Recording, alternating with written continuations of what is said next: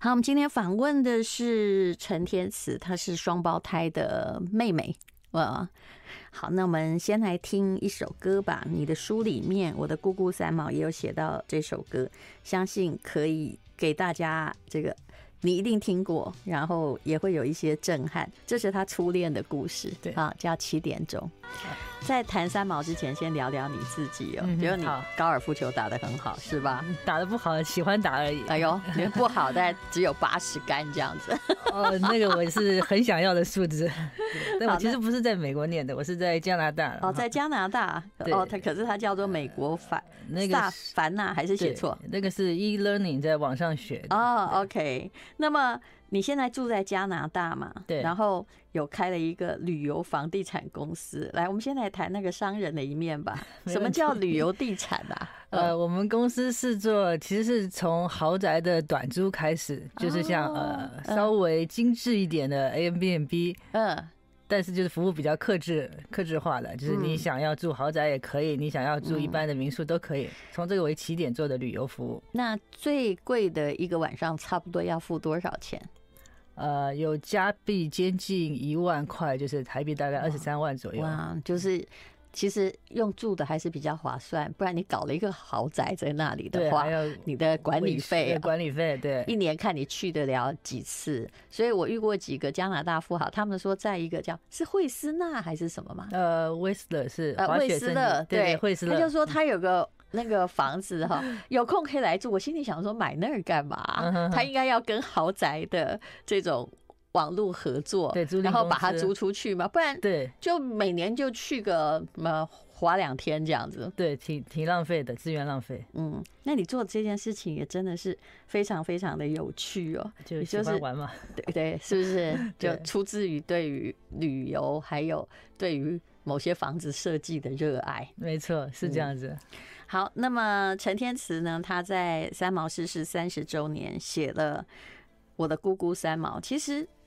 从你的角度来看，我觉得你姑姑是一个非常慈祥的姑姑啊，不会像我有时候对我弟的小孩，就是会说安静，你们你们太吵了。因为他其实带小孩的时候，就是根本就是在跟你们玩游戏的。是，其实三毛本身就是一个大孩子，所以他不会有什么带小孩的感觉，他就是在跟我们玩，他自己就是一个孩子。比如说，他会呃跟我们一起玩呃买卖东西的游戏啊，摆地摊的游戏啊，他都很入戏的。一般的大人可能看一看就走了，但是他就是会觉得真的把当成是真的真金白银在买东西的那种感觉。我觉得他应该就是从他带小孩的这种感觉来看，其实那个赤子之心是他一直有，从来没消失，也不曾老去的东西，对，对，一直都有的。这在你的童年应该是很深的回忆吧？对，是一个很有趣也很呃珍贵的回忆。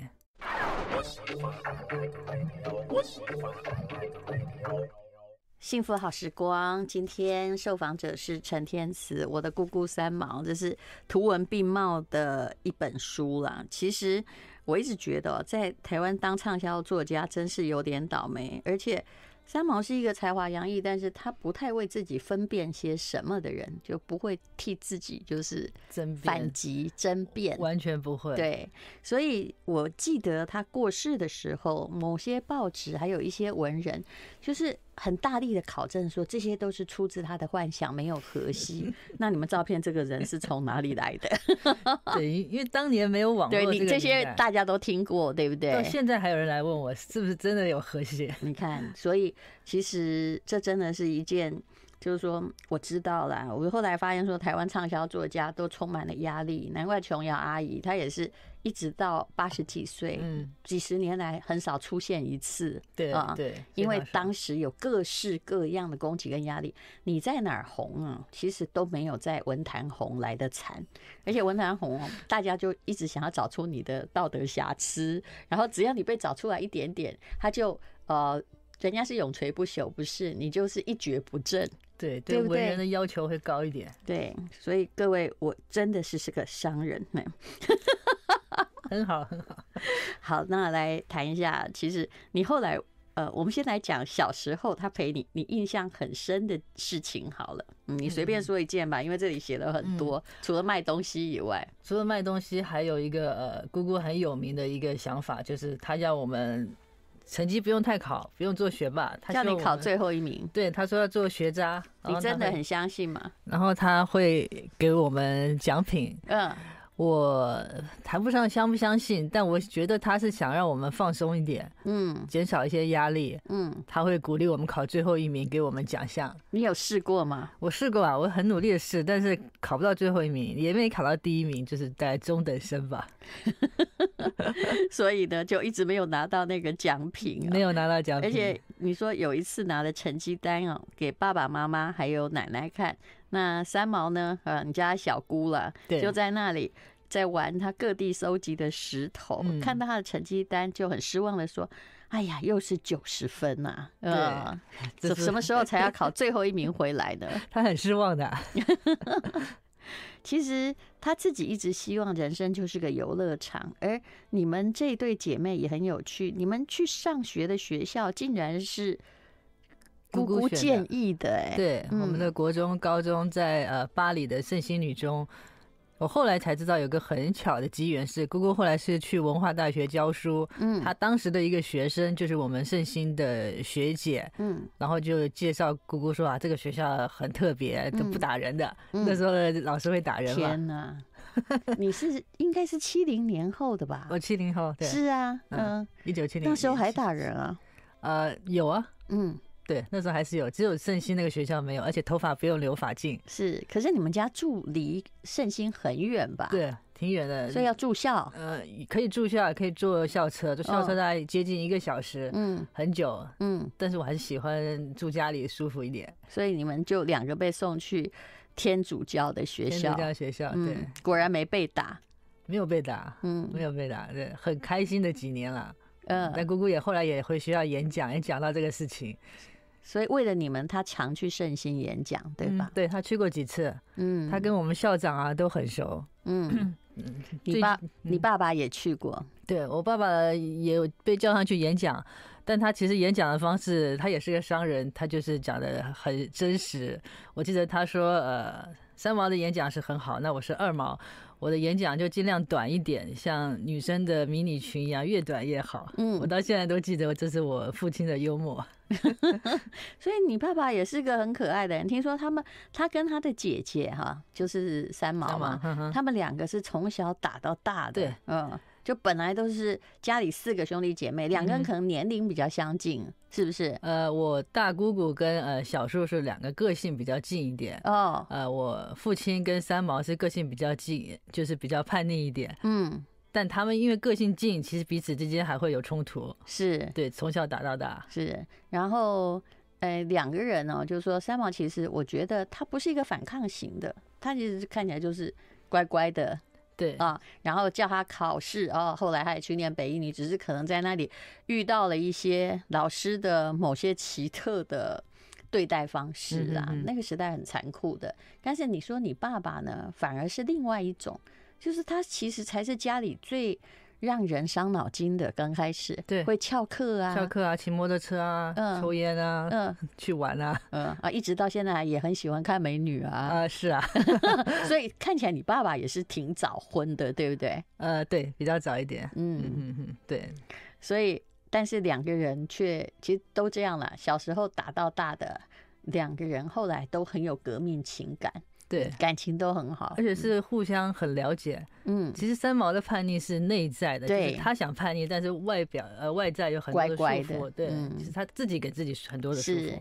你看他虽然穿扮的很时尚，但你看听他讲话声音是非常非常温柔，非常温柔。写写作也是非常温柔的。对，嗯，写作呃文字很温暖，嗯，给人很多的正能量。是，但他的负能量都留在内在，给自己消化。对，就好像你爷爷说的话，就是这孩子内心的苦，我们是真的不晓得。对，其实 有时候我就在想说，有时候没感觉哈，就是神经粗，到底是幸运还是不幸？某些方面是一种幸运，你知道？很幸福啊，对啊，晚上睡得好，是不是？那三毛他很可能就是他在外面比较受了一个，比如说雷打下来，嗯、哼哼我们算了，嗯哼哼但是真正的有一个敏感心灵的人，就会跟个避雷针一样。他到最后还在消耗那个能量，还在震动，他会一直想，一直想，越想越多，然后晚上也会影响睡眠。嗯，我常常小时候在他的房间睡觉的时候，看到他半夜都是灯都是开的。嗯，可能睡眠也不是很好，日夜颠倒了。是这样，对。其实我们都是看他的文字长大的。那，嗯，他也给你这本书里面那个没有故意在下什么样的评语，但是下的很好，就是。他给那个时候戒严时期还有很封闭的台湾，就因为他个人的遭遇，他给了大家一双眼睛去看这世界，说：“哎呦，原来有人可以到撒哈拉，原来里有人啊！”嗯哼，让地理不只是地理的名词而已。对，三毛是当时第一个背包客的创始者。嗯，他带着我们看世界，而且他当时如果能够出去，其实也都是因为你这个律师爷爷。他也有很努力的资助他的女儿去流浪去探险。I like 103, I like radio。好，我们今天说的是我的姑姑三毛。那么，所有很怀念三毛的朋友，可以看看真正的三毛。我觉得他是个温柔的人。刚刚我跟陈天慈说过，我相信你们应该与有荣焉，因为姑姑到处。都在邀请他，但因为你们在圣心女中，所以他才去那边演讲了好多次，对不对？对，这也是姑姑用她的方式在疼爱我们。嗯、是，我觉得那是很深的爱啦。她的就是不管怎样哈，以你们为优先，也是把你们当成女儿一样，甚至是朋友。哦，因为心理年龄应该差不多，差不多。对，他也很有童心。我也就是我在北一女的时候，后来他们也有邀请三毛回来。那演讲，那他应该也是第一次回来。我相信他在走进那个操场，他还是有一些惧怕。我说真的。然后，那时候荷西去世嘛，那不是很久，可是他竟然在演讲，整个大礼堂哦，大概有两两千人那种大礼堂，因为人山人海嘛。那可能是学生会办的，绝对不是朝会大演讲。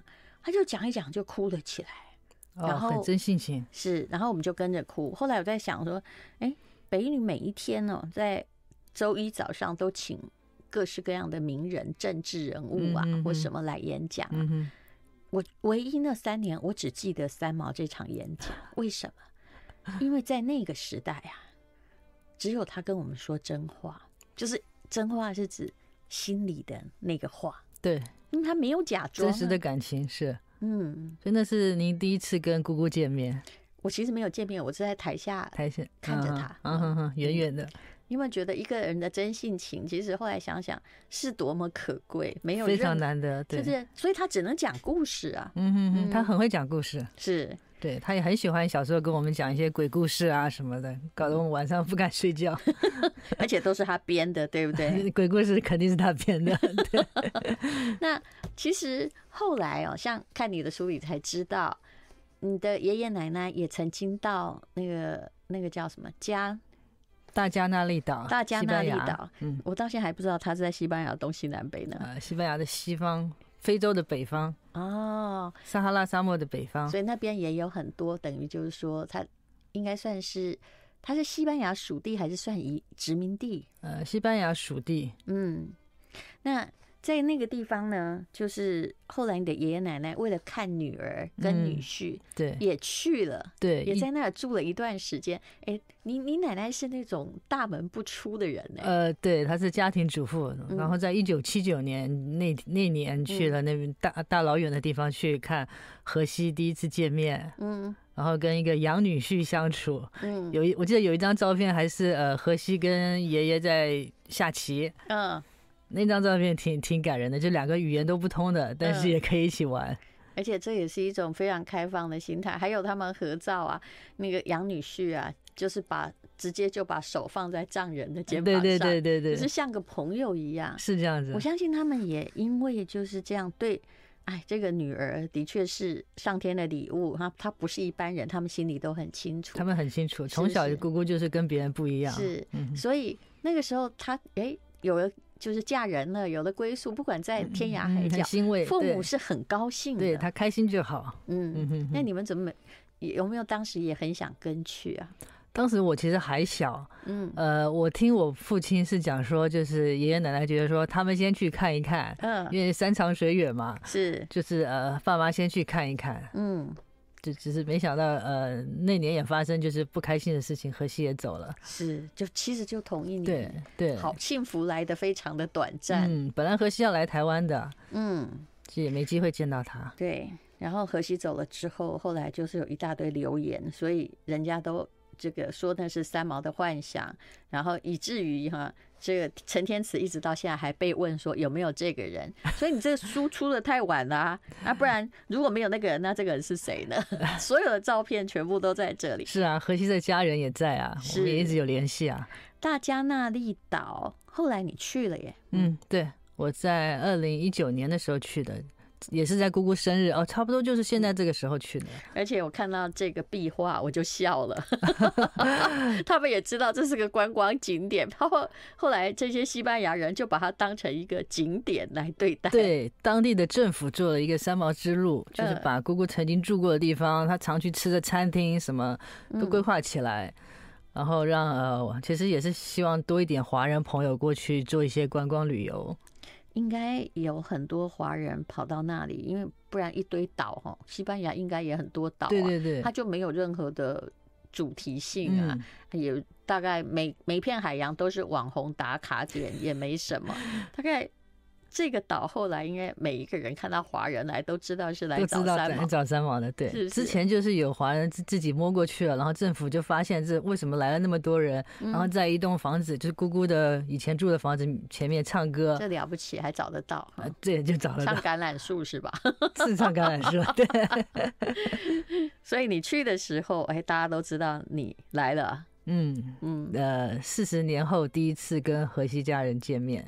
哦，他家长还都住在那里？呃，他们是住在马德里哦，但是有分散了，有些不住在那。对，我们在马德里陪你到那边去。呃，对，对，陪我到西呃西班牙各个姑姑去过的地方去游览。嗯，那是一个什么岛呢？你说到了一个叫男人海滩。男人海滩，嗯，对，呃，是姑姑常常在等荷西下班回来的一个海滩，在大加那利岛。嗯。嗯嗯，荷西做的的确也是一个危险的工作。可是海岛的人其实就是，如果靠天吃饭，本来就是都是在海底过日子的。对，我问了荷西的姐姐，她说荷西是从小就喜欢海洋，她就想做这个工作，这是她很想做的一件事情。嗯，所以她也是马德里的人，还是她是这个岛的人？呃，她是本土西班牙本土的人，嗯，不是不是岛的人。所以是因为那个。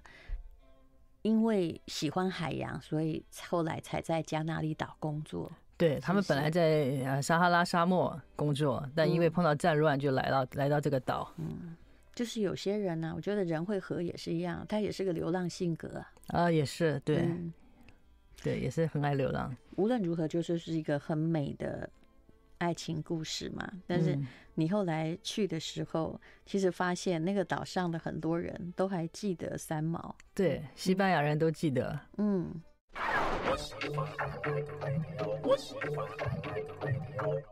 好，刚刚在跟那个陈天慈说，我说三毛其实他是一个就是情感的震撼度很大的人，外表虽然不怎么样，对人也都很温和，可是很多东西会。积在心里，这也是先天的灵魂体质吧，也是成为作家的一个，呃，应该算是天赋吧。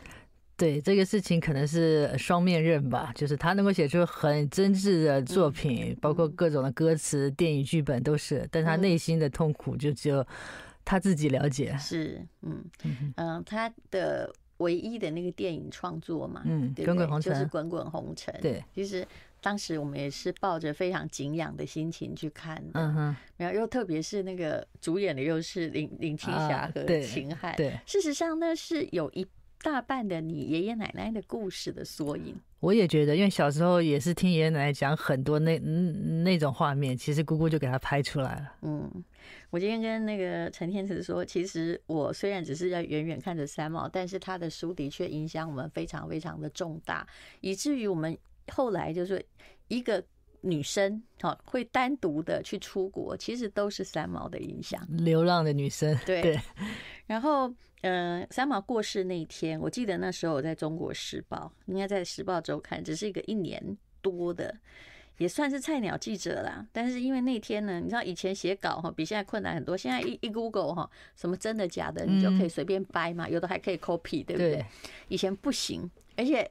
连他过世的那一天，我那时候记得我是在公车上要去上班，我听到真的非常震惊。然后到了报社之后，总编辑跟社长已经在等我来了。我想说，这你们两个老头，其实现在也没有想很老，当时也人家也只有四十几岁，这等我干嘛呢？他说：“哦，这里面只有你是文青。”我那时候已经出书了。他说：“哦，这是前辈的一生的故事，请你。”今天晚上十二点之前要交，我们明天要出刊，我们把头版挖下来等你。哇，压力好大！所以你这种被重用又充满悲哀的感觉，不知道怎么办。所以那时候呢，就只好一直打电话，因为没有 Google 哦，各位看你怎么写。你如果以前没有看过，好不容易再去附近的书店把他的，因为你手边不可能有书嘛，但是还买得到，一定买得到。那时候书店多一点，是，然后你就赶快把它哎。就是把那个资料找齐。我记得我一直写写写，我一万多字哎，大概从呃，我们晚上才上班吧，七点一直写到半夜一点钟，我终于抬起头来，看到那两个老先生，一个社长，一个总编辑，还在那里等我，露出了欣慰的表情，说：“因为当时还不是写打字的啊，手写。”对，他说：“看，那个等打字房在等你，就交了。”嗯，好，那。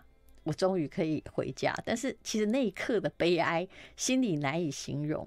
大概我后来在那里这个工作，其实薪水以当时算很高，不到两年我辞职了。嗯哼，其实就在三毛过世没多久就辞职，因为三毛，我对我就觉得说三毛都过世了。我待在这干嘛呀？然后想想，在这二十年，也不过像眼前的那个中年秃头男子，两个每天在斗争，这不是我要的人生。要去过自己的生活。对，那撒哈拉有点远。后来我就这个三三毛这个传说，他的这个最后一段的故事是在新疆嘛。嗯嗯。那那时候音乐家王洛宾还在，事实上他也坐牢出来没有太久。嗯嗯。然后我后来就。跑到新疆去了，那是另外一个沙漠。嗯哼，对。然后其实这个王洛宾对三毛一直是念念不忘的。我觉得他们两个心里都有个孩子，嗯，就是都是天真的孩子。对，文人比较互相欣赏。嗯嗯哼，王洛宾应该算是音乐家了。嗯，有时候我会觉得这个文人其实是挺难搞的，未必有真性情哈。文人就是呃。情感的神经比较敏锐一点，是。那嗯、呃，其实无论如何，三毛给很多人非常大的启示。我相信你在一路采访过程中，一定听过很多人跟你讲这句话。对，就是他的某一本书改变他的人生。很多人啊，包括现可能现在六十几岁的也有，小到十三十四岁的都有。嗯，就是说三毛在他们人生当中像一个指标指引的人物一样。这个可能是我们家人会比较难想象的部分，但是也是我很想了解的这一这一这一部分的情感。我们都是在精神上想要找一片帆嘛。那。在现实社会或一个这滚滚红尘所谓的凡尘俗世里面，就是你只能找到一般现实际的成功人物，嗯哼，但是很少人是在就是灵魂上那么的特立独行。对，三毛也是比较自我一点，这点上面。其实以前哈，连那个就是。做自己喜欢的事都会被攻击，他是生活在那个年代哦，嗯，他应该是第一个出来就是做自己的人呐，但是他身上也扛了很多的压力，嗯，对，这个是两面，他说走就走，就去了西班牙，就去了沙漠，嗯嗯，这背后真的是你爷爷奶奶的爱，就让他去追求他自己，对，就是我爷爷奶奶也是一个比较宽容的人，嗯，他们也没想到这个。叛逆的女儿哦，其实我觉得她在家里是不叛逆的，是种不顶撞的类型，只是她不适应那个现实社会。对，但她不会说顶嘴啊这些，对，不会做出叛逆的行为，行为上不是叛逆。对，可是其实这才是一个人在生存的最大问题，压抑的，对不对？嗯哼。那你的姑姑给别人那么大影响，那你跟你姐姐是从小被她。就是跟他一起游戏长大的，嗯哼，那他又给你的人生什么样的影响呢？呃，我觉得姑姑给我们的影响就是比较知道怎么做自己。当然，做自己是从要从小训练的，包括姑姑送我们到一个比较特殊一点的学校。就是比较不会一般体制内的管教方式。我觉得你爸也不容易，嗯，我爸也是，他跟姑姑看起来行为模式都不太一样，他是这么现实的。可是，在女儿的教育，他却听听了姐姐的话，嗯，对，因为他也是希望我们开心就好，你念书无所谓，都可以，嗯。对，他也是这样子，而且姑姑就是鼓励我们去自己做很多的决定，包括你小时候出去自己点菜，嗯、点的不好吃的也要吃完，嗯、要自己负责任，嗯，然后要有勇气做决定。这就是在培养一种选择的自由啊。对，嗯，对，选择的自由跟意识还有勇气。嗯、那你姐姐，你的双胞胎姐姐在做什么？呃，她现在在美国，嗯嗯，在美国工作。是，但你们两个后来。嗯，尤拉，你过了三十年之后，选择了写了一本书。对，但是你有没有想过，就是其实从事实上，我觉得你好像从来没有想过，说我我我当个文人。哎，还真的没有想过，这不在我的人生规划里面。这是人生是不能规划的。嗯，刚好这本书出的时候也是，呃，这个年纪也就是姑姑走的年纪，她四十八岁走的嘛。嗯，也很奇怪的、哦、奇妙的一个契机。哦。那时候那年你十八岁，现在过了三十年，对，三十年才整理出这本书。嗯、是，这三十年有一点太久了，嗯。不过里面有很多的珍贵的照片，就是、嗯、小时候的照片。对，嗯、整理的三十年才出了一本书，是什么样的心情啊？呃，应该说是在准备自己吧，自己成熟了，嗯。呃有能够了解姑姑的感受了。其实现在看姑姑的书跟小时候看感受是不一样的。小时候就觉得故事性很强，嗯，现在会比较了解他的想法，了解他的挣扎，嗯，还有他的不容易，所以慢慢能够整理出一化为文字，写出一本书。嗯，其实呢，那个你我这有一段文字哈，呃，三毛自己也有写嘛，对不对？是送你一匹马里面。对。你爸爸哦，其实虽然跟姐姐打，从小就是打到大，但是哦，当姐姐回来的时候，他竟然高兴的用他几乎所有的钱去买一辆白色的车给姐姐，怕她没有地方开车。哎，对，就是他觉得适合姐姐的东西。嗯，这种姐弟之爱其实是这里面我觉得很感动的一部分。虽然姐姐始终没有开那部，始终没有开，后来卖掉。I like